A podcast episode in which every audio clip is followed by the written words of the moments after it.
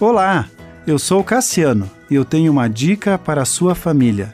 Criando filhos com a estima alta, parte 1. A autoestima é o autorreconhecimento, é a autovalorização.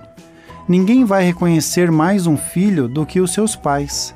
Também são os pais que irão ensinar os filhos a se auto-reconhecerem e a gostarem de si mesmos.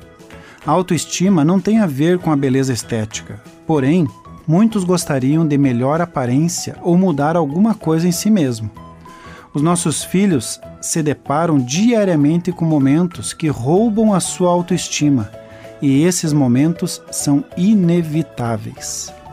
Se abrirmos uma revista qualquer, veremos pessoas que parecem mais saudáveis, mais esbeltas ou mais bem vestidas do que nós.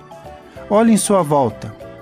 Sempre há alguém que parece mais inteligente, outros mais seguros e outros ainda mais talentosos.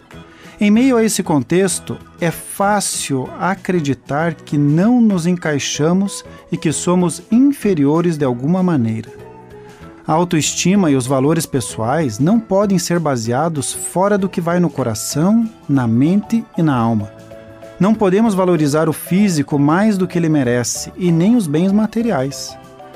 Uma dica fundamental para quem tem autoestima baixa é escolher bem os amigos amigos que irão fazer com que se sintam importantes pelo que são e não pelo que você tem, veste ou com quem se relaciona.